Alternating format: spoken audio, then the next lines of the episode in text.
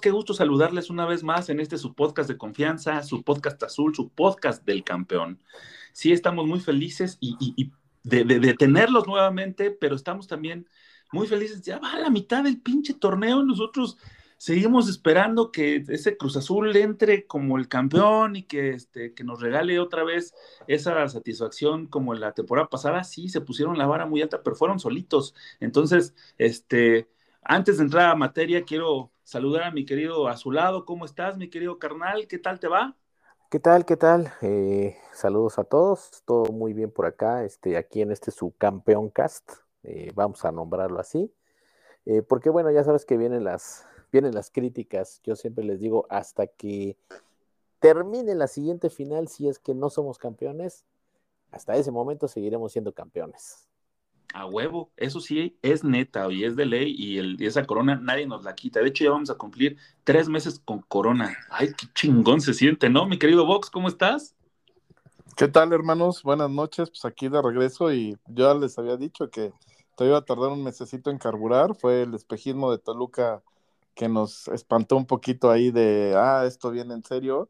Pero no, no, el equipo le falta mucho para realmente llegar a su, a su tope, ¿no? Oigan, y entonces, replanteando bien el tema, ¿sí fue un oasis eh, Toluca? ¿Toluca sí está muy de la chingada? ¿O Cruz Azul salió muy inspirado? ¿O fue muy circunstancial? ¿O qué pasó? Porque vimos un Cruz Azul que goleó, gustó y ganó. Pues fueron ambas cosas, ¿no? ¿O tú qué piensas, Vox? Sí, tal cual lo dices. Yo creo que fue circunstancial. Y sí, Cruz Azul en esa noche salió muy atinado. Es decir, prácticamente todas las que tuvo las metió y pues eso se reflejó en el marcador, ¿no?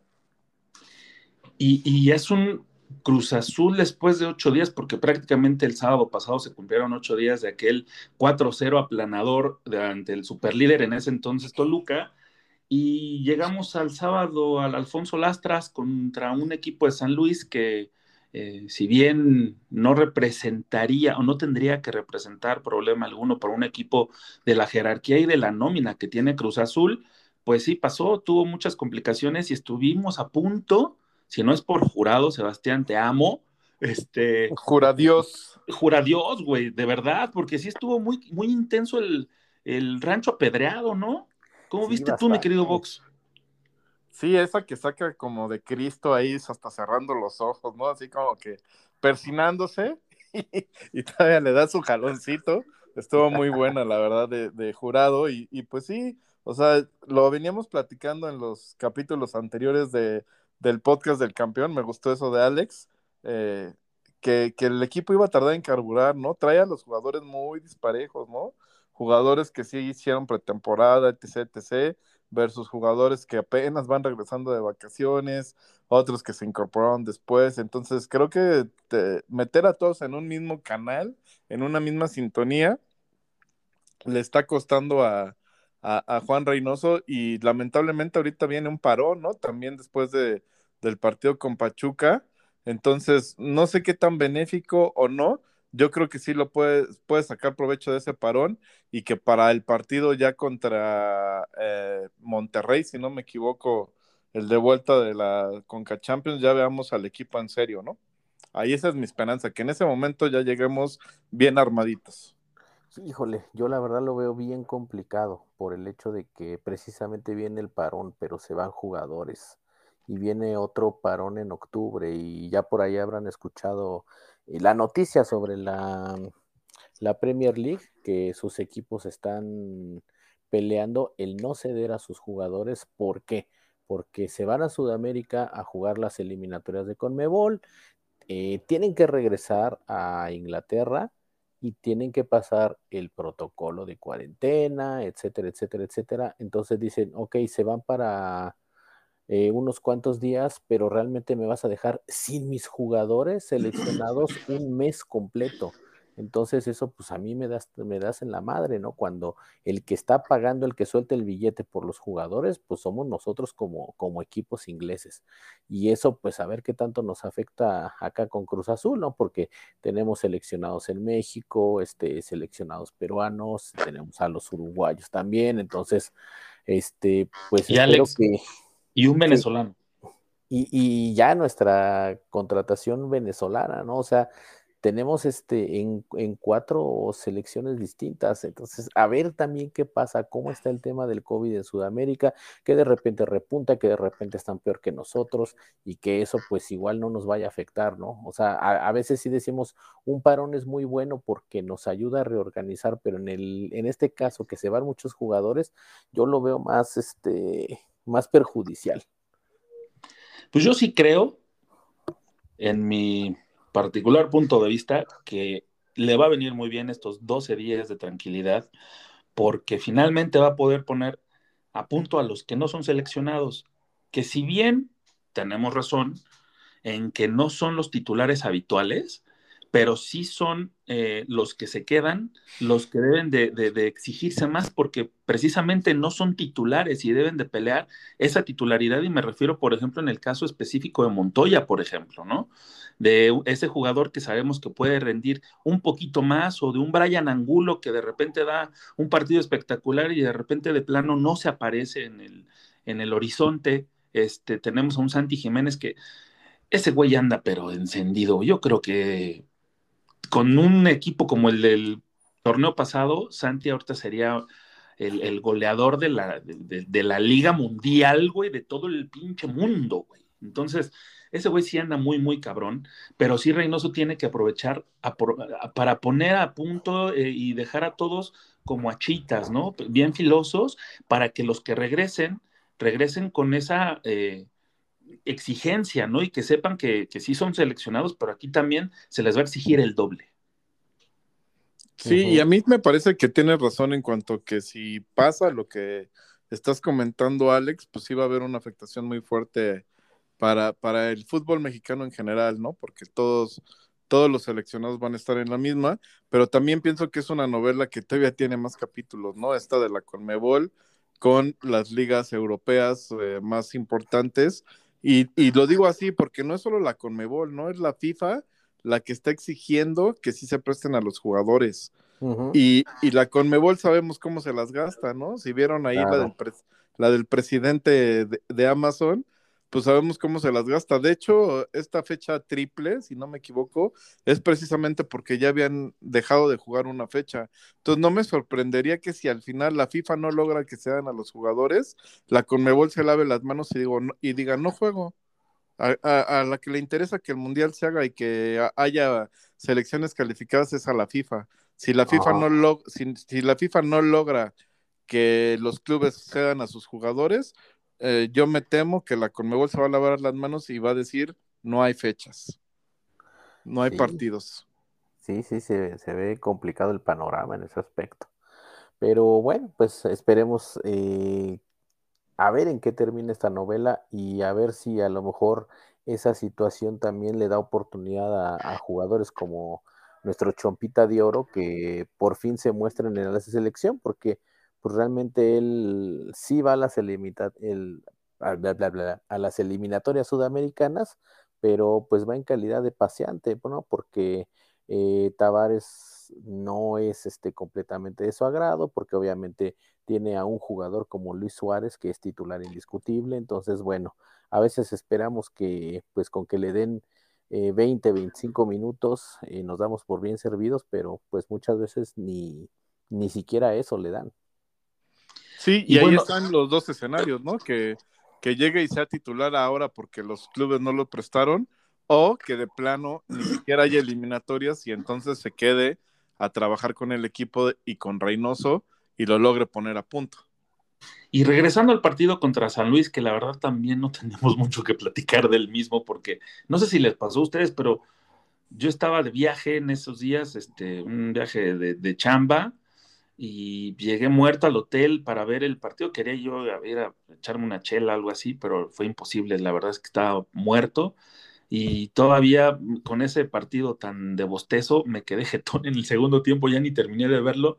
Al día siguiente me desperté con la noticia de que habían empatado 0-0 y dije, mira, bueno, qué bueno que no, que, no hice el esfuerzo de quedarme con el ojo pelón y, este, y me dormí, güey, pero, pero estos equipos nunca habían empatado, güey, desde desde nunca, nunca habían empatado en la liga y Cruz Azul tiene solo una derrota en partido de liga como visitante, ¿no? Eso también nos muestra o nos demuestra durante todo este 2021 que únicamente perdieron contra el Santos en aquel 10 de enero, este, ya lejano, ¿no? Este, inicios de año, pero perdieron desde ese entonces y no han perdido, se han conseguido siete victorias, tres empates y este y nada más esa derrota desde ese entonces, ¿no? Entonces eso nos quiere decir que es un gran visitante Cruz Azul, pero esta vez le costó mucho trabajo, no hubo conexión, algo pasó, algo raro está pasando ahí porque no hay mucha conexión, no hay mucha este cadencia en la media cancha, ¿no? No sé si puede ser a, los diferentes movimientos que ha hecho Reynoso con todo el equipo, necesario sí, pero tal vez eso les ha afectado un poco el ritmo. Que bueno, también ahí se puede, se puede hablar desde otra perspectiva, ¿no? O sea, lo que dejó de hacer Cruz Azul también es cierto que de repente eh, vimos a un equipo que se quedó trabado en media cancha, pero también lo que hace San Luis, o sea, San Luis con los pocos recursos que tiene, eh, digamos que le planteó de esa manera eh, el juego, ¿no? A, quedarse en el, en el 0 a 0, porque al final de cuentas para ellos es un, es un puntito que no los deja tan, tan lejos de la zona de calificación y que, vamos, siendo el equipo campeón, también debemos estar conscientes que muchos equipos le van a empezar a jugar de esa forma. Ya ven que estábamos hablando sobre, sobre los juegos contra Monterrey, el que se jugó en Conca Champions y el que se jugó aquí en el Estadio Azteca, que fueron juegos muy trabados, que fueron juegos muy rudos, que fueron juegos de media cancha y hasta el momento es la, la forma en que los planteó Javier Aguirre y hasta el momento en Monterrey están pidiendo su salida. La afición le está exigiendo porque dicen ellos que no es lo que esperaban. Pero muchas veces, bueno, también el rival de enfrente cuenta, Cruz Azul como equipo campeón cuenta. Entonces, eh, yo siento que muchos equipos le van a salir a jugar así y es también momento para que Reynoso empiece a, pensar en cómo plantear esos juegos cuando el equipo le empieza a, destruir este, la media cancha, ¿no? Porque a veces ya ni siquiera dependen de un contragolpe, sino vamos a destruir, vamos a destruir, vamos a destruir. Y si por ahí sale alguna, pues qué bueno, ¿no? Y afortunadamente estuvo jurado y, y salió este, en una buena noche. Sí, y, además eh, yo creo que lo preocupante, como tú dices, no, no son tanto los resultados, ¿no? Porque si bien no se, no se han obtenido los puntos que se quieren, también ya tiene rato que no se pierde. Eh, si no mal recuerdo, el único partido que se ha perdido pues, fue el, del arranque contra Mazatlán. Desde ahí no se ha vuelto a perder eh, un partido, pero el funcionamiento, sobre todo en este último partido, sí dejó mucho que desear. Contra Monterrey vi al equipo mucho mejor se descompuso un poquito después de la expulsión y ya, pero en este partido realmente sí fue inoperante, ¿no? Nunca se le vieron pies ni cabeza, nunca se le vio control de balón, nunca se le vio profundidad, o sea, creo que, que per se fue muy malo y eso es lo que preocupa, ¿no? Ahora, el punto bueno es la autocrítica de Reynoso, que lo vi en la conferencia de prensa y inmediatamente dijo, es el peor partido de Cruz Azul desde que yo estoy acá pues creo que por lo menos captó bien la esencia de lo que está pasando y pues sí es un punto de fondo creo para este equipo donde ya hacia adelante todo tiene que ser para arriba porque no pueden jugar tan mal otra vez. Y finalmente también esa eh, eh, pequeño altercado y pequeño incidente, ¿no? Entre el Paraguay, entre Pablito y, Santi, demuestra pues esas ganas de que pues, están, saben que tienen esa capacidad, pero no la pueden este, plasmar en la cancha y entonces se frustran y empiezan esos roces entre los mismos jugadores, me parece que nos representan a todos en este momento de que sí, sabemos que esta playera pesa, que es el campeón, que es el actual y que hay que tener un poquito de paciencia porque eh, finalmente eh, son prácticamente los primeros partidos que se puede contar con equipo completo, pero sí este, muchas... Eh, bueno, muchas situaciones ajenas a Reynoso han pasado para que sucediera esto y finalmente no todos están a punto como si estuvieron en, el torneo anterior. Entonces, eh, y quisieron sacar mucha leña, ¿no? También de este incidente los, los medios de comunicación, que a mí la verdad me parece que es normal en un partido de fútbol que dos eh, compañeros de, equipo se, se reclamen con esa, con esa dureza, ¿no? Con esa firmeza. Sí, y más en el caso de Pablito Aguilar, ¿no? Que siempre ha sacado la casta y siempre es el que echa el grito en la cancha, ¿no? Entonces, como tú dices, eso no, no me preocupa para nada, creo que al contrario es la actitud de siempre de Pablo y qué bueno. Yo recuerdo en la final también salió mentado madres al medio tiempo, creo, creo, que a todos, o sea, no se salvó ni uno, a todos les dijo, chinga tu madre, cabrón, ¿no? Y no, les dijo en guaraní para que no entendiéramos. Exacto, y además pues sí se vio un cambio total, ¿no? En, en aquella final. Y pues eso que siga pasando, la verdad eso no me preocupa.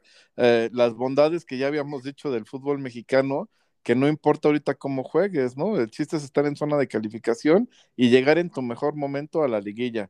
Y creo que eso sí lo puede lograr Reynoso. Sí, sí, sí. Por mí puede gritarles en, en guaraní, añame mi curapay, añame mi curapay, y que se pongan las pilas. Oigan, y después de la fecha 5, eh, la tabla queda de la siguiente manera, liderada todavía por el América con 16 puntos que se está alejando, ¿eh? se está alejando esos pinches pollos de, de Popó.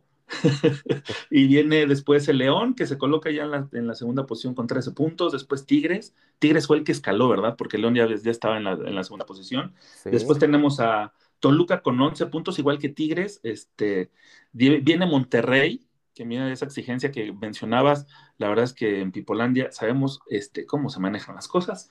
Y Cruz Azul está en la posición número 6, ¿no? En la posición 6 con 9 puntos y comparte la misma cantidad de puntos con Atlas y Necaxa. Entonces, no está mal, ¿no? No está mal colocado, no está mal posicionado, pero, si consideramos que el líder tiene 16 puntos y nosotros tenemos 9 y luego con ese accionar, híjole, sí está como para morderse las uñas y, esperar si Reynoso es el Harry Potter de, los técnicos que nos exorcizó y en este segundo semestre que tiene eh, en sus manos el mejor equipo de todo el universo, eh, puede hacerlos funcionar mejor, porque él lo mencionó en una entrevista recién salió campeón, ya estaba planeando el siguiente torneo y dijo que su techo futbolístico todavía de este equipo no existía, a pesar de que habían ganado la copa, y que él aseguraba que sus equipos siempre jugaban mucho mejor en la segunda, eh, después en el segundo semestre, vaya. Entonces estamos esperando ese Cruz Azul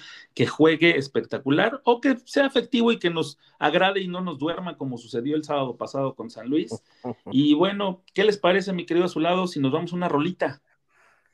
Ay, ya tan rápido se nos fue el, tiempo con esto. Bien, sí, este, ya, ya se nos fue.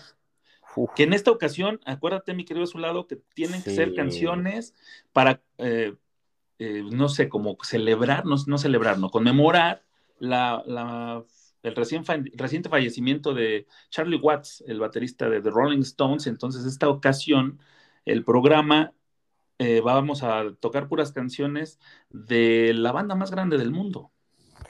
Sí, la verdad es que sí, yo creo que, no sé, ya por ahí hemos tenido algunas, algunas charlas con, con algunos alcoholes encima. Eh, recordarás, bueno, casi siempre, han sido todas así, ¿no? Pero recuerdo una eh, hace muchos años cuando estábamos hablando de música y te dije, discúlpame por lo que te voy a decir porque a lo mejor te sientes ofendido, pero yo odio a los Beatles. Y en ese momento me dijiste, cabrón, ven acá, dame un abrazo. porque somos dos y destapo otra cerveza y vamos a brindar por eso. Sí, sí, sí. Eh, yo prefiero a los Rolling igual. Sí, sí, sí. Somos, este, somos Team, team Rolling. Eh, esta canción que les voy, a, presentar a lo mejor no tiene mucho de, batería como para conmemorar esta, esta, reciente situación que pasó, pero eh, para mí es una de las canciones, digamos, un tanto melancólicas. Creo que es de las canciones con las que crecimos con nuestros papás en el automóvil cuando se llamaba Radio Universal era de las clásicas de, ese entonces, ¿no? Y que eh, papá en el automóvil le subía todo volumen, nosotros no entendíamos de qué trataba la canción y de hecho tiene una parte que para mí es un tanto melancólica, por eso es que le elegí. Este, y bueno, pues vamos a la canción.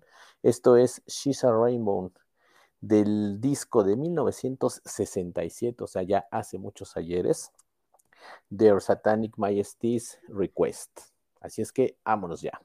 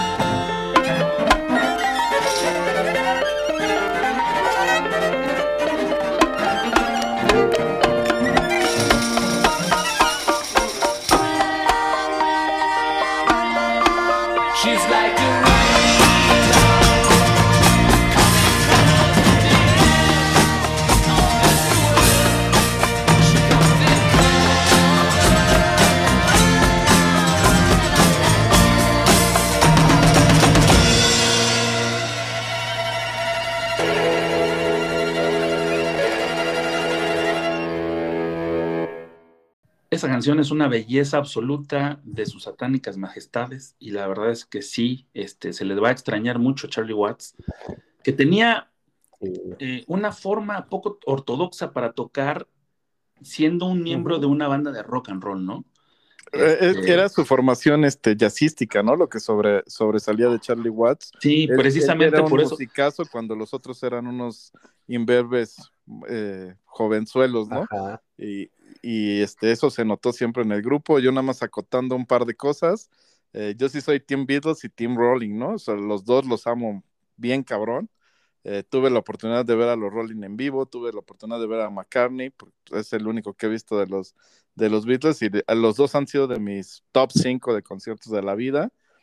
Y eh, comercial, el último capítulo que ha salido de la temporada 2 de Teblazo se llama justo She's Like a Rainbow si tienen oportunidad de ver esa serie, la verdad que es majestuosa, maravillosa. Y ese último capítulo parece que lo sincronizaron para que se estrenara justo en este momento, ¿no? Y aparte, aparte otra cosa de Charlie Watts, ha sido o fue el único miembro de los Rolling Stones que apareció en todos y cada una de las producciones discográficas de esa banda, güey. Junto con Mick Jagger y Keith Richards, ¿no? Entonces, eso quiere decir de su calidad. y yo me refería a la manera de tocar porque este, sí, yo también tuve la fortuna de verlos este, en vivo dos veces aquí en la cuando vinieron a la, Ciudad de México. Y en una de, ellas sí fue un poquito más cerquita.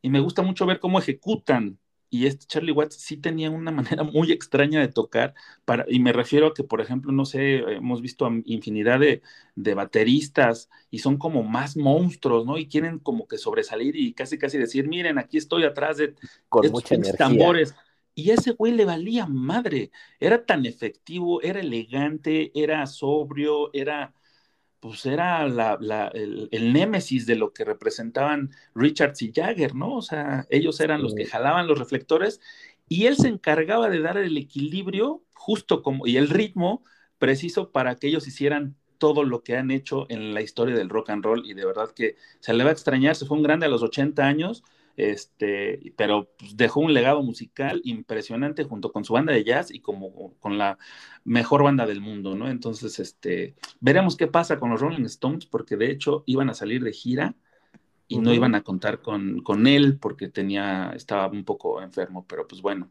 ya veremos qué pasa con, con, esos Rolling. Eh, la gira, la gira sigue, la gira está, nada más eh, habrá que ver si se pospone un poco, eh, porque también, bueno, están con esta, con esta cuestión del tema del COVID, eh, o si ya van a anunciar este, una nueva participación por ahí. Y pues sí, digamos que nuestro buen Charlie era como el drupi de la batería, ¿no? O sea, él se podía estar eh, muriendo por dentro, pero por fuera era, era una piedra completamente. Creo que ese fue el sello característico, como bien decías, bateristas que que terminaban este, empapados en sudor. No, él no, él siempre con su, con su estilo sobrio, serio, que por cierto duraron más, ¿eh? de acuerdo a las predicciones de los Simpson, que para 2010 iban a hacer su tour Steel Wheelchairs, eh, y pues ya llegaron a 2021, ¿no? Y apenas se nos fue el primero.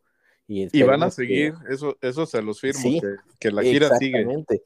Entonces, más bien será ver cuántos años más nos ¿Cuánto duran? quedan. Sí, sí, sí. Sí, porque aparte, eh, Richard sí, eh, tiene pacto con el diablo y Jagger este, con eso de que se eh, inyecta sangre nueva, que es un método médico que sí funciona porque mi abuela en paz descanse sí se lo hacían y regresaba como muy girita.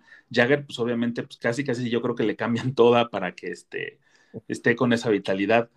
Obviamente que no es un chamaco de 20 años, pero sí con una vitalidad impresionante para su edad. Pero bueno, esperemos que, regresen para ir a verlos, ¿no? Porque sí estaría chingón verlos una última vez. Y que esperemos que cuando estemos viejitos haya algo así como una gasolinera, ¿no? Este, así para pedir sangre. ¿Qué onda? Llénelo. Mira, mientras ya no existe este pinche bicho, yo estoy más que satisfecho, mi querido a su lado. Pero bueno, ¿Qué les parece si vamos a la jornada 7 que nos depara eh, o que nos va a enfrentar contra un equipo de los Tuzos del Pachuca que vienen a presentarse en el Estadio Azteca y que afortunadamente para nosotros eh, el Cruz Azul está invicto contra este equipo en sus últimos cinco partidos de liga. tenemos eh, cuatro victorias por un empate Y este partido se va a celebrar el domingo 29 a las 20 horas en el Estadio Azteca, como mencioné antes, y se va a transmitir a través de TUDN por los canales como que siempre eh, utiliza eh, como local Cruz Azul. Entonces, viene una posibilidad de sumar tres puntos, ojalá y así suceda, aunque Pachuca me parece que sí puede dar un pequeño susto, ¿eh? Sí, sobre todo pensar en lo que puede hacer Cruz Azul, ¿no? Creo que eso lo va a ser lo más importante, eh, como se vio contra San Luis, ¿no? Justo eh, si sales a jugar tan de la chingada, pues eh, no importa quién esté enfrente, te va a causar daño, te va a causar peligro, ¿no? El chiste es que Cruz Azul mejore y creo que sí es un partido importante por lo del parón otra vez, ¿no? si sumas a tres, no solo los tres puntos te van a servir en la tabla, sino que te va a dar tranquilidad para trabajar en paz, con armonía durante todos estos 15 días que se va a parar la liga. Sí, la verdad es que eh, Pachuca, a pesar de los buenos resultados que se han obtenido últimamente con ellos eh, como locales, pero Pachuca de repente sí es de los equipos que, le causa, que le causa problemas a Cruz Azul. Esperemos que esta ocasión pues no sea así. Em, afortunadamente, bueno, pues por ahí eh, se presenta la oportunidad, al menos para mí, de regresar al estadio después de mucho tiempo. Entonces, pues e, espero. Venga a su lado, venga. Este, y si no, pues al menos gritaremos y, y nos vamos a divertir un rato. Eso que ni qué. Sí, de hecho es una actividad segura, la verdad es que pues, es un espacio súper abierto, ¿no? Un estadio azteca, este, pues está, no, tiene techo, nada más hay una sección, pero el aire circula, este, eh, la capacidad es reducida, entonces, si usted tiene ganas de ir al estadio, vaya, pero acuérdese que seguimos en pandemia y que siga, hay que seguir las indicaciones del cuidado ¿no? Nada más, este, mascarilla, este, si quieren llevarse su protector este, facial, ¿no? Esta, lentes con mica, ¿no? Prácticamente que te cubren toda la cara, o si no, nada más los lentes, o sea, el gel, si quieren llevárselo, no sé si está permitido, mi querido Vox. Sí, gel, por supuesto que sí. Este, acá la cosa, eh, justo que mencionan ahorita lo de las entradas, es venimos de las dos entradas tal vez peores de Cruz Azul en los últimos 10 años, o sea, algo así, ¿eh? Como locales. O sea, tú, hubo un juego de 8 mil y el otro de 7 mil, si no me equivoco. O sea, 8 mil contra Toluca y 7 mil contra, contra, Monterrey. Exactamente. Sí. Eh, lo que pasa es que, ah, perdón, perdón, eh, ahí también, bueno, es un, un, factor y yo creo que ya lo, lo entendieron y espero que haya sido así. El precio de las entradas contra Monterrey sí fue prohibitivo para la afición. Ahora está la promoción de a 50 pesitos en, toda la parte superior, secciones 400, 500, 600. creo que también en 300 cabecera. Y las otras secciones, la verdad es que no están tan, no están tan caras, tienen precio accesible.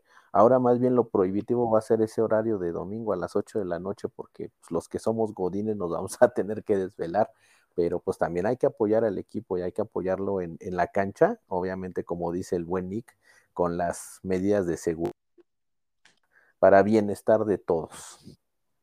Sí, yo estoy tratando de, hacer lo posible por acompañarlos también, echarnos ahí un traguito y saludarnos y este, y por qué no, también abrazarnos, aunque sea con un puño este, chocado, ¿no? De esa manera es el nuevo abrazo, es el abrazo COVID. Entonces, este, esperemos que sí podamos hacerlo. Y si es eso, entonces haremos una transmisión desde allá, porque chingados no. claro, pero por supuesto. Pero bueno, amigos, les cuento, un poquito más de que Cruz Azul es el equipo del actual torneo que más goles ha anotado en la franja media del segundo tiempo. A sus, sus cuatro, de, cuatro de sus ocho goles de la actual campaña se han conseguido en el minuto 61 al 75. Entonces, esperemos, esperemos a ver si este Cruz Azul nos va una nueva exhibición o otra exhibición parecida a la que nos dieron con, con Toluca, porque este, si no, también se empieza a rezagar y, ya empezamos a, bueno, prácticamente ya llegamos a la mitad del torneo, así de rápido es este desmadre y luego con los 15 días que, vamos a parar y luego este, se vienen ya los, los rivales que podemos decir son más fuertes. Esperemos que Cruz Azul se fortalezca y que todo esto le ayude para llegar bien embaladito a la, a la liguilla como es debido y como sabemos que siempre es mucho mejor llegar así.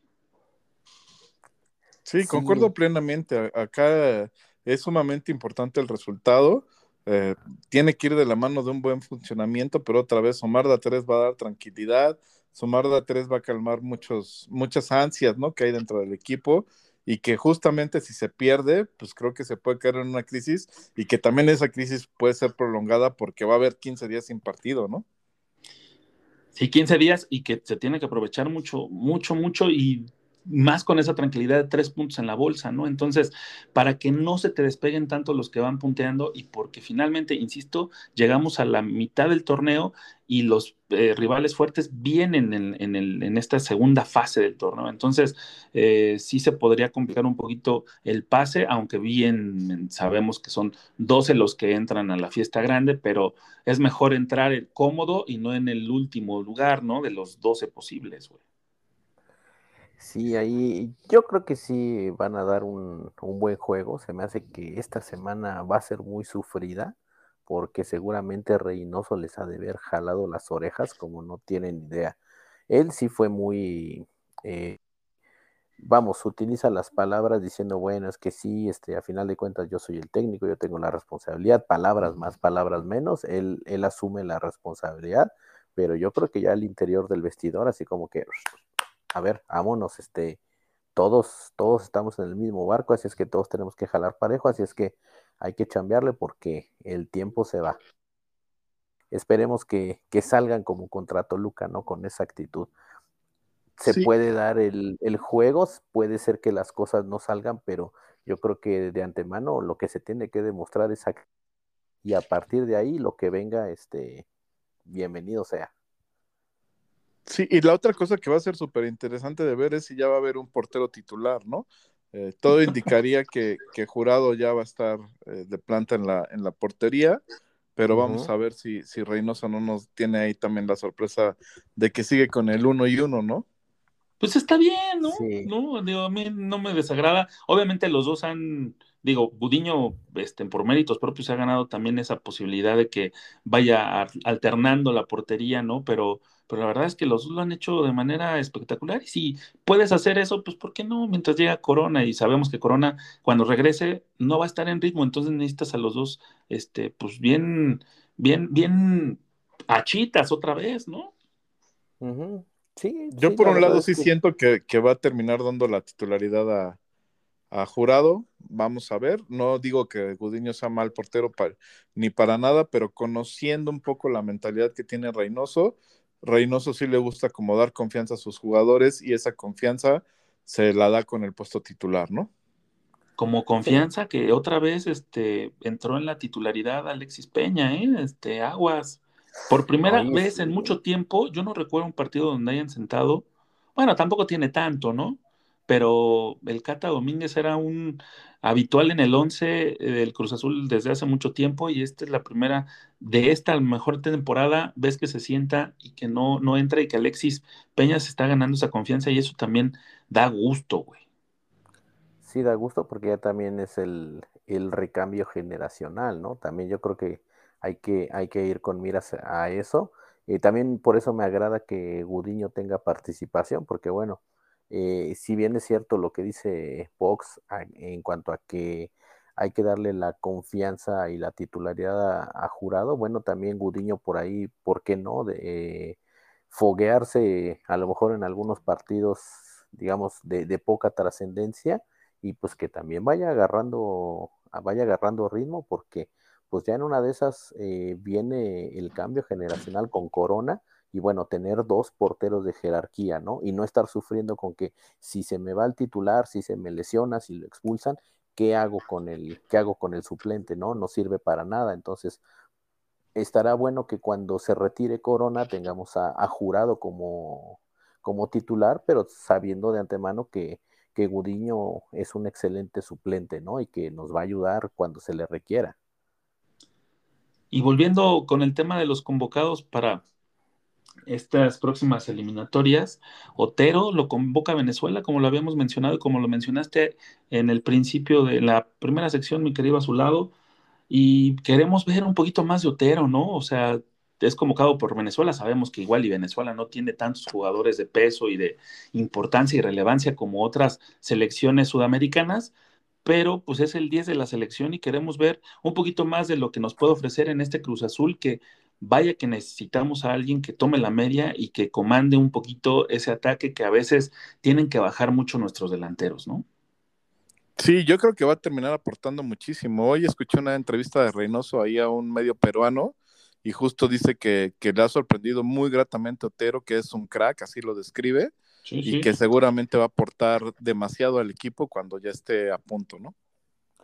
Sí, aquí ya será cuestión de, darle tiempo, de que se adapte también a la liga, porque igual que muchos sudamericanos, de repente, no digo que sea el caso de Otero, pero ya saben que muchos llegan pensando que la liga mexicana es algo sencillo y ya cuando se enfrentan a la liga les preguntan qué tal, cómo te has sentido. No, es una liga muy ríspida, es una liga de mucho físico, es una liga de mucho correr y es difícil adaptarse. Entonces, bueno, que lo vayan llevando de la mano para que agarre el ritmo y pues que nos sorprenda, que nos sorprenda, eso esperamos.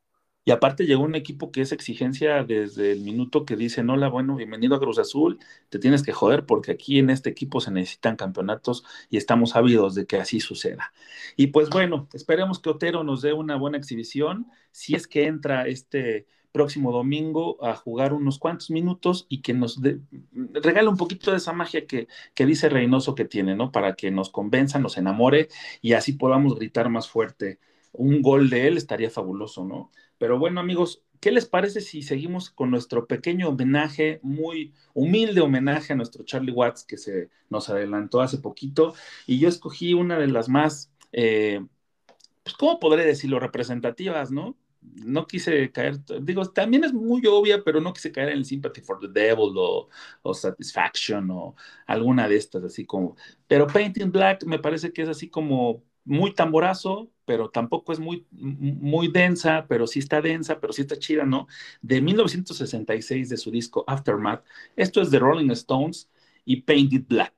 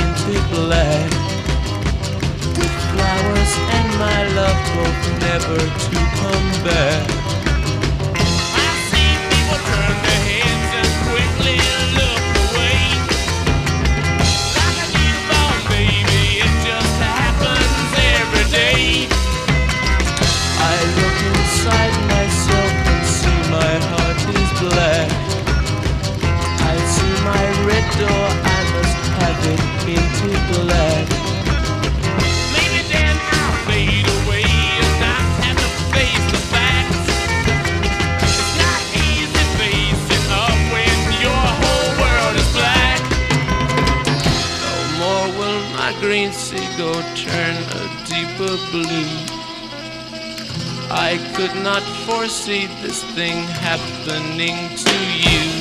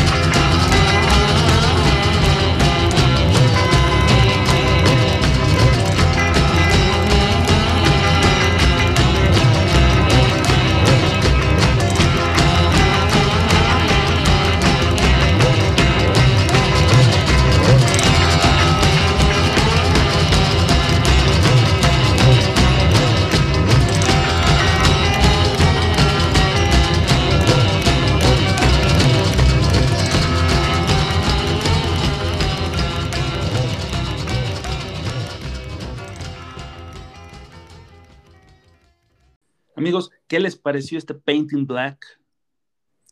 Buenísimo, ¿no? O sea, algo que, mencionamos sobre los Rollings en alguna de nuestras pláticas es que sus canciones son soundtrack, ¿no? Pero soundtrack real de muchas películas, de muchas series.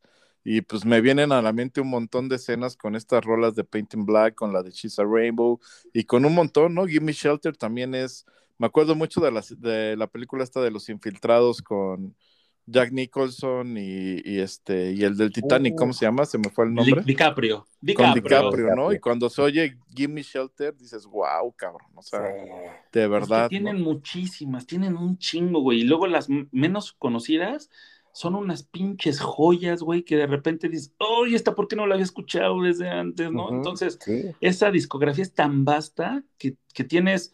Eh, para poner en cualquier modo, modo que te encuentres, ¿no? Si estás en modo este, melancólico, tienen. Si estás en modo fiesta, tienen. Si estás en modo este, triste, tienen. O sea, en cualquier mood que puedas estar, los Rolling siempre tienen una canción que pueda ser eh, de soundtrack, como bien dices, mi querido Vox.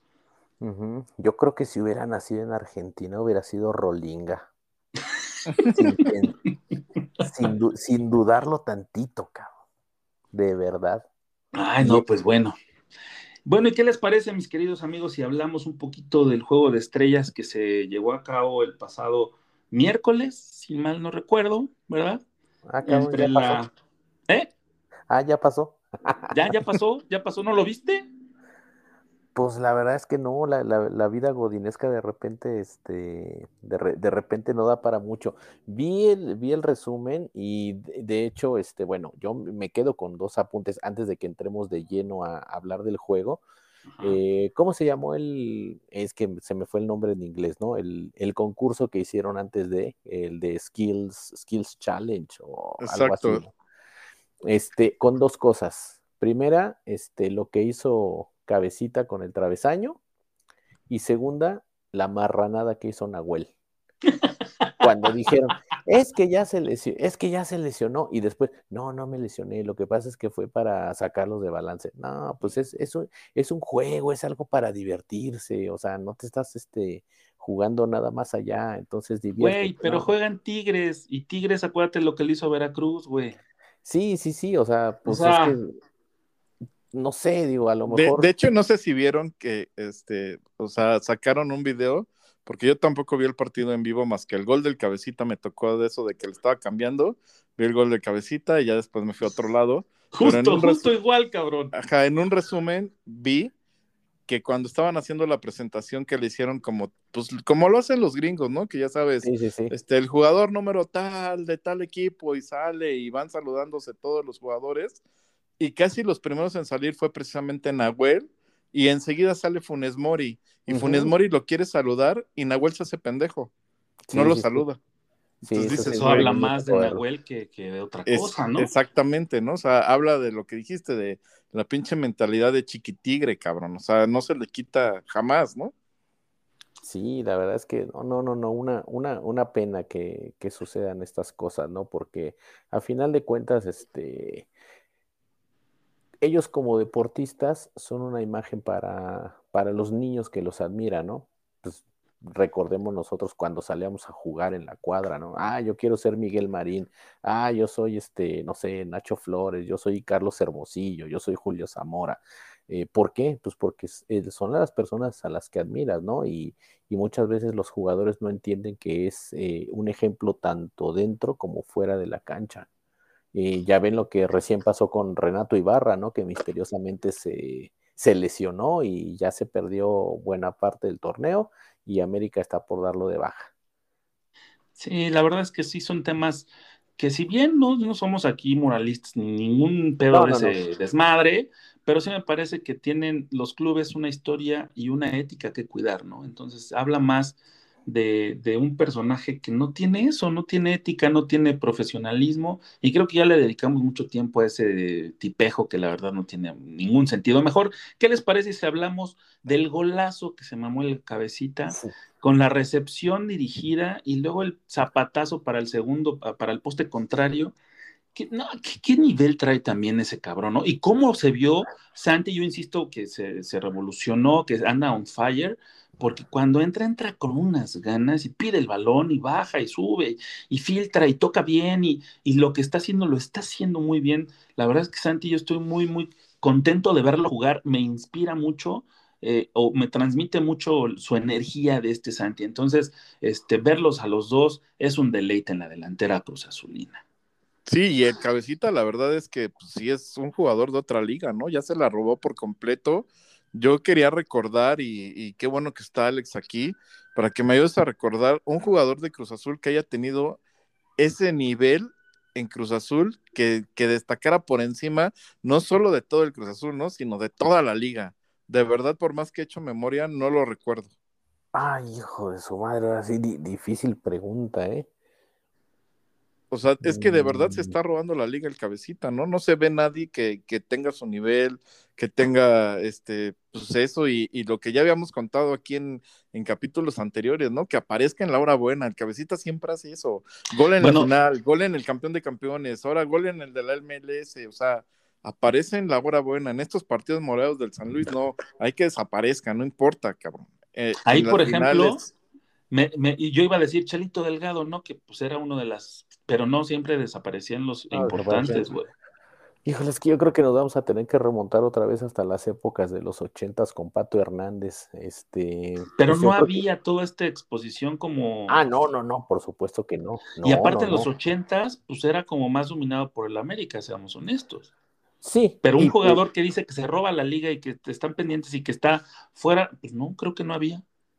Eh, pero precisamente por eso, porque América se robaba la liga y Pato Hernández le dio un empujón a Cruz Azul. Obviamente sí, eran épocas en que solamente existía Televisa como, como empresa de medios de comunicación.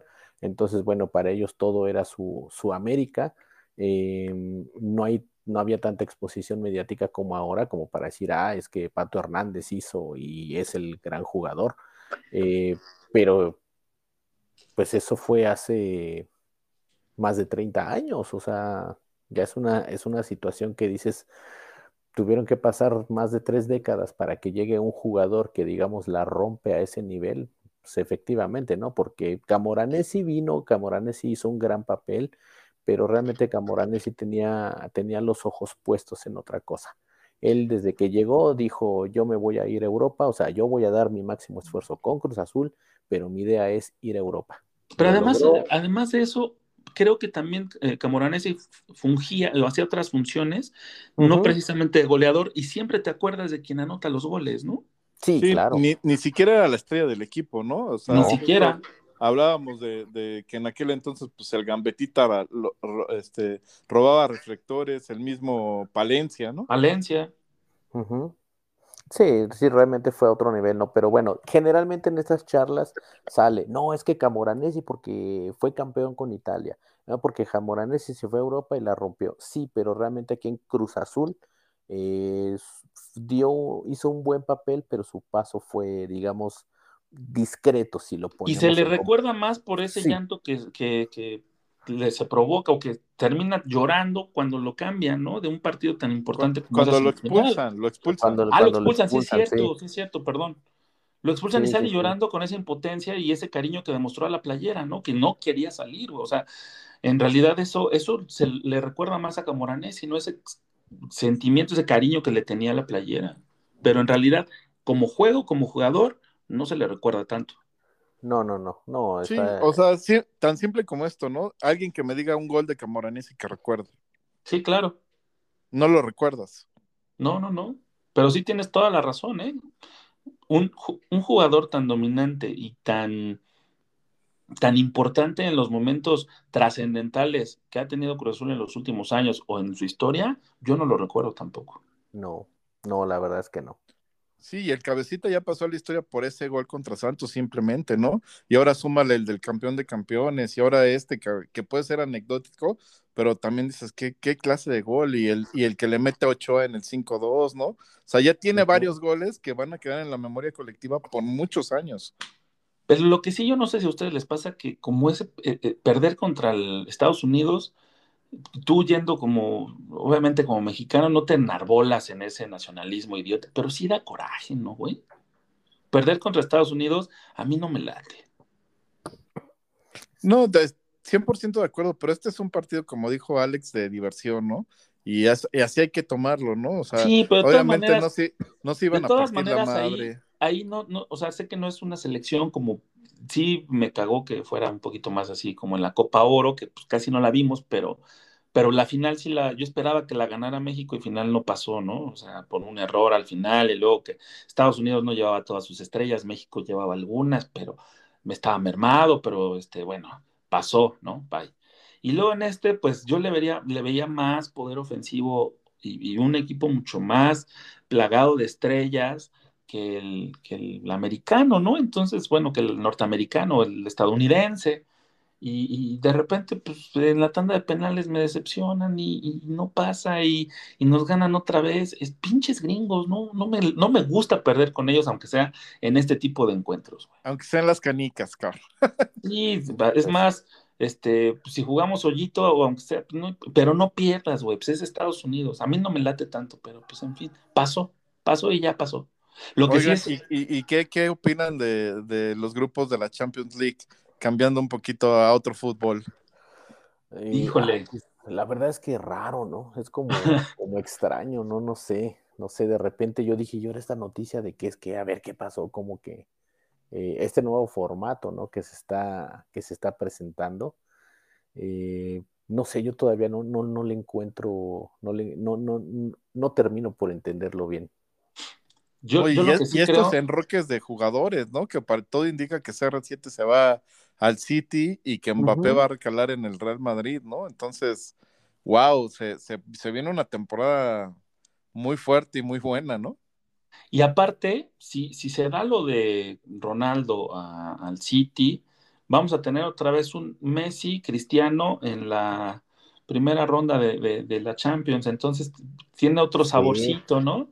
Sí, Entonces ahora, ahora con Guardiola del otro lado, ¿no? Del Exactamente, de... con Guardiola ahora enfrentando a Messi, pero con su archienemigo, ¿no? Digámoslo así, entre comillas, de quién es el más chingón del mundo, si Messi o Cristiano, y ahí en esa historia este, y rivalidad eterna que se van a tener que chutar estos güeyes toda la vida, pero ahora este, Messi también con un equipo plagado de estrellas, yo ya me estoy saboreando ese partido desde ya, cabrón, porque es el partido que llama más la atención junto yo creo con, digo, por el morbo que causó aquella goliza que le dio el Bayern al Barcelona, también me gustaría ver mucho cómo, cómo llega el Barcelona, si es que este, van a salir como como deprimidos porque ya no está Messi o van a salir con esa de, a ver, cabrones, ya se fue Messi, ahora nos toca a nosotros hacer este equipo que vuelva a brillar como brilló con esos cabrones, con todas las, las estrellas que ya no, ya no están y que le dieron tanta gloria a ese equipo también está esa, ¿no? Ver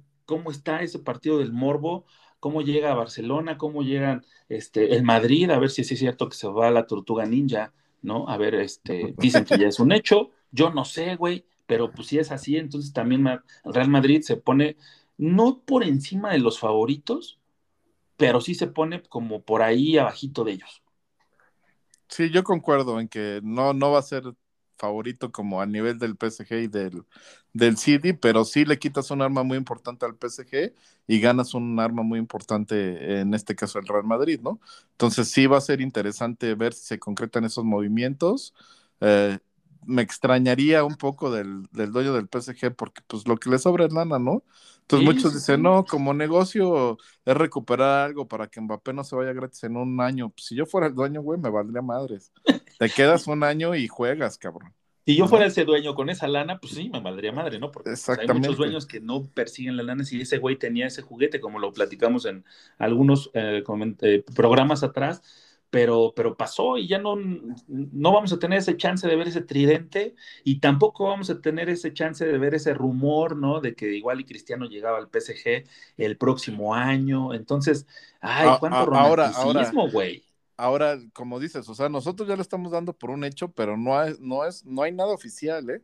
Entonces vamos a esperar a, a mañana pues al, seguramente a la hora que los radioescuchas estén escuchando este su podcast favorito, pues ya se va a saber qué pedo, qué pasó, si sí se hizo, si no se hizo, se coció el arroz o no. Oye, y un grupo que también me llama mucho la atención es el B, ¿no? Que tiene el Atleti, al Liverpool, al Porto y al Milán. Digo, este, puro equipo de abolengo, güey. ¿Tú qué opinas de ese grupo, Alex? Ay, me, quedé así como. ¿Pensando? Pensando, sí. Es que aquí, ¿quién pones qué pasa, güey? No, no, es que realmente no puedes poner un. Yo, la verdad, no me atrevería a dar un pronóstico. Porque si dices en la madre, ahora qué, este. Ahora qué sigue, ¿no? Ahora qué, qué, viene. Y el que sí se la malmó fue el Chelsea, Juventus, Zenit y Malmo. Pero, no, pues ahí sí, Chelsea, Chelsea y Juve, ¿no? Eh, Zenit siempre acapara reflectores, pero realmente no, no termina por. No, ese, ese, ese grupo está definido, pero el grupo B está complicado dar un favorito, ¿no? Porque el Milán, pues tiene que renacer ya, ¿no? Tiene que demostrar porque viene de la, de la UEFA, de la otra copa, que no es la importante, digamos, es la copa de, chocolate, ¿no? La Champions de chocolate, y ahorita sí está junto con el Manchester, ¿no? Que regresan a estas, esta competición, la más importante del mundo a nivel de ligas, y este, y le toca al Milán bailar con la más fea junto con el Atleti, Liverpool y el Porto, o sea, y el Porto, digo, podemos decir lo que quieran, pero ha estado presente en las instancias finales, las últimas Champions también. 100% de acuerdo, es el, el, grupo de la muerte y ya nada más para rematar con lo de mi Juve, porque saben que yo soy de la Juve desde hace muchos años. Que tú tienes eh, muchos equipos, mi querido. No, nada más dos, tranquilo, es el Barça y la Juve, tranquilo. Por eso. y obviamente el Cruz Azul, ¿no? Pero ahorita el PSG también es de moda, chingada, ¿y qué tiene? No, no, pues yo soy Team Messi, no le voy al PSG, le voy a Messi, ¿no?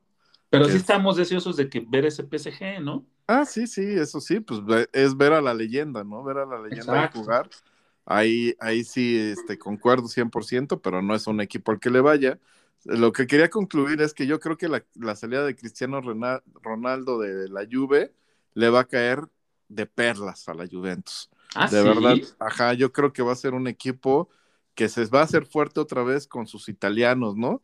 Yo creo que Chiesa va a explotar a su mejor nivel, la concentración de Locatelli va a ser espectacular lo que van a hacer ese par ahí juntos más pues la defensa italiana de toda la vida, ¿no? Que, que vimos que justo en la selección italiana pues volvían a ser de las suyas este Giorgio Chiellini y, y este Bonucci, ¿no? Entonces, de, verdad se viene una lluvia otra vez basada en, en, su fuerza que siempre han sido los italianos y ahí con una que otra incorporación extranjera, yo creo que la lluvia se va a volver a ser muy fuerte y no me extrañaría verlo ahí en una final. Tal vez no le va a alcanzar para, para ganarla, pero sí va a luchar con todo por estar en los primeros cuatro de ahí de la Liga de Campeones, ¿eh? ¿Y quién, quién para campeón, niños? Ya si se dan todas estas cosas de, este, fichajes y rumores y todo eso, ¿quién para campeón o quién para la final al menos? Yo sigo pensando que el PSG es el, plantel más fuerte, ¿eh? aunque se le vaya, aunque se le vaya la tortuga ninja, como dijiste, siento que ahí el, el tridente va a cambiar, pero tienen a este Icardi, ¿no? Si no me equivoco. ¿Cuál es Icardi? Ajá. A Icardi, entonces Icardi puede jugar de Suárez con Neymar y, Messi como lo hicieron en el tridente del Barcelona, ¿no? Sí, nada más este amarle las manitas a Ricardi ahora que llegó Antonella, porque este... Oye, es que Antonella sí rifa, ¿no? Pues. sí, no, yo la verdad es, veo una final PSG City. Chale. Que sería la final soñada, ¿no? Para casi todos. Que otra vez que esa final nunca se dio en, el, en los tiempos del Real Madrid y del Barça, cuando estaban Ronaldo y, Messi, ¿no? Y todo el mundo esperó mucho tiempo esa final de Champions y nunca se dio. Esperemos que ahora sí se dé. La verdad, para los amantes del fútbol como nosotros, pues sería espectacular. Sí, claro. Sí, sería único, pero también sería un fracaso rotundo, enorme y gigante si el PSG no consigue la orejona en esta temporada. Es que van para allá, van por ella. Sí, se armó este equipo, digo, llegó Messi, llegaron muchas figuras, pero es un super, este, son galácticos, güey. Son los galácticos.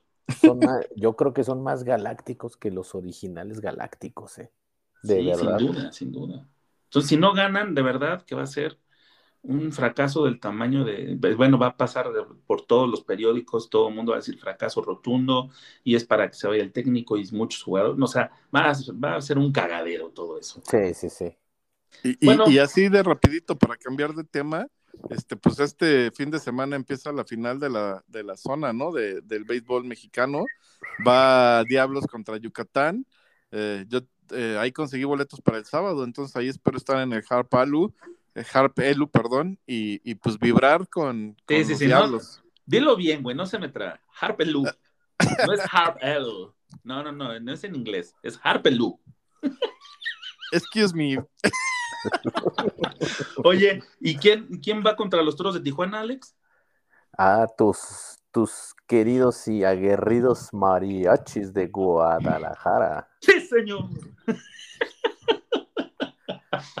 me encanta, me encanta ese nombre, neta. Oye, pero pasamos a la, a la final, güey. Sí, no, no, es que esta temporada es eh, de, digamos, ya de la liga en general, es el que obtuvo mejor récord.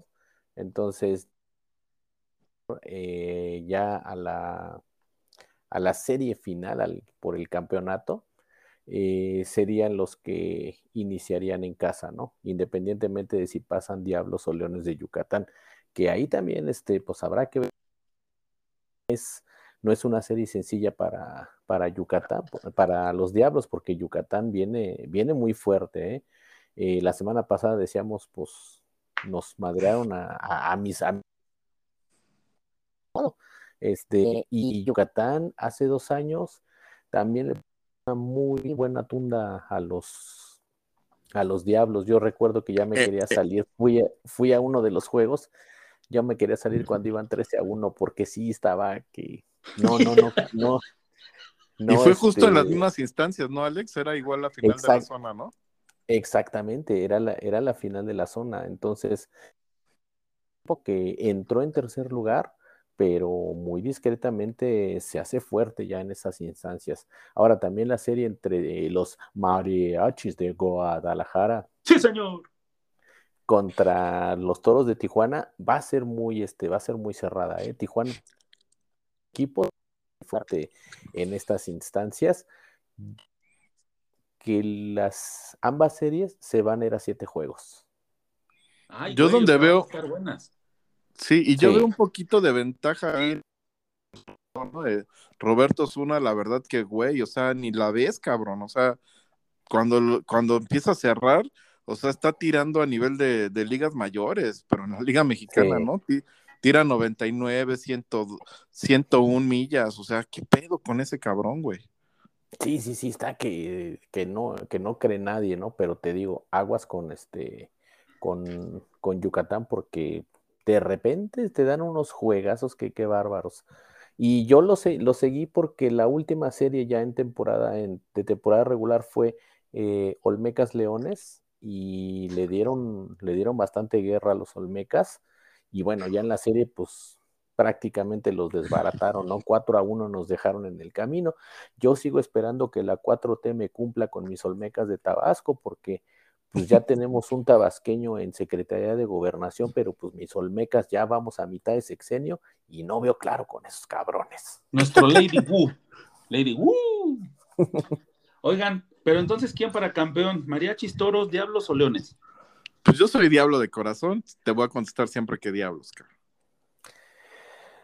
Pues yo te puedo decir que va a ser la final. Pasan este, tus mariachis de Guadalajara. Sí, señor. Contra los Diablos. Y la verdad es que no me atrevo a dar este, no me atrevo a dar un pronóstico, pero para mí esa es la, es la final, la, la serie del rey. Que no te tiemblen las chichis, güey. ¿Quién pa' campeón? Mariachis Diablos, ya dijiste que esa es la final. Voy mariachis. Eso chingao. A huevo, puto.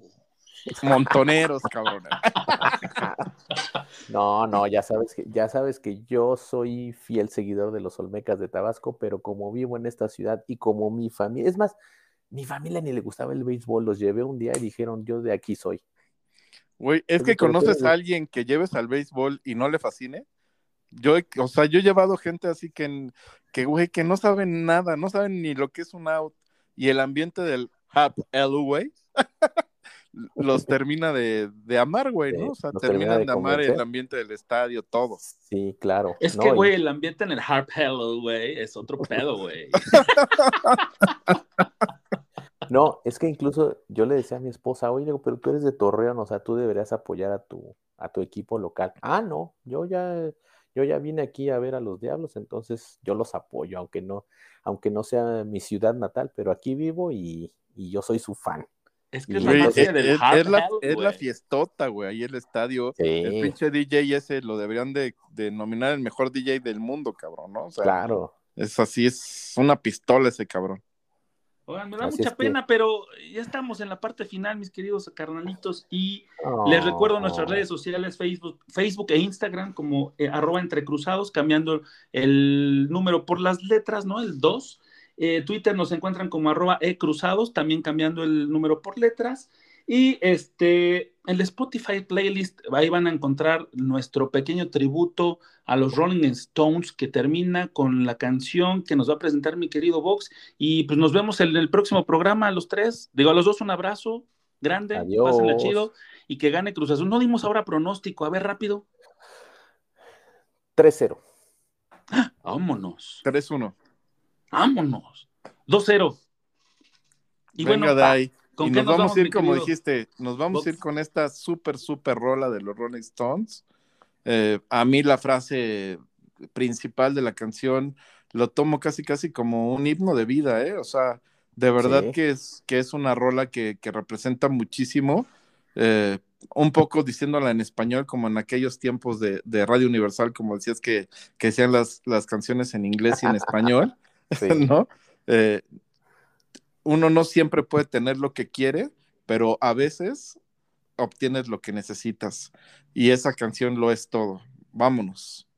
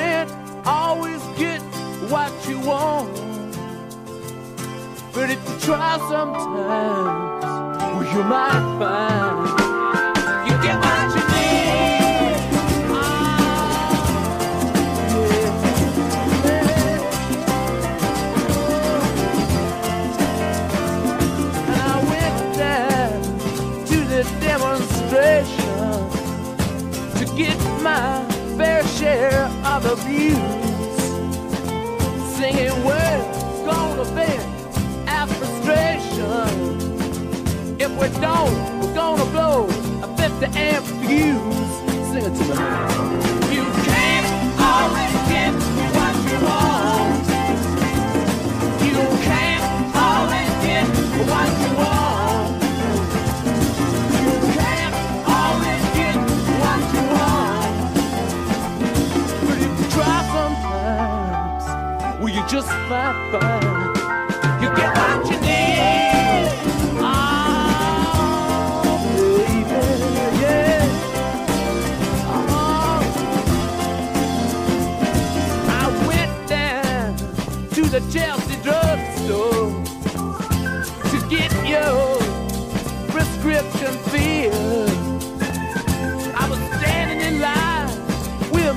Jimmy. A man, did he look pretty ill? We decided that we would have a sort of my favorite flavor, cherry red. I sung my song to Mr. Jimmy. Yeah, and he said one word to me, and that was dead. I said to him.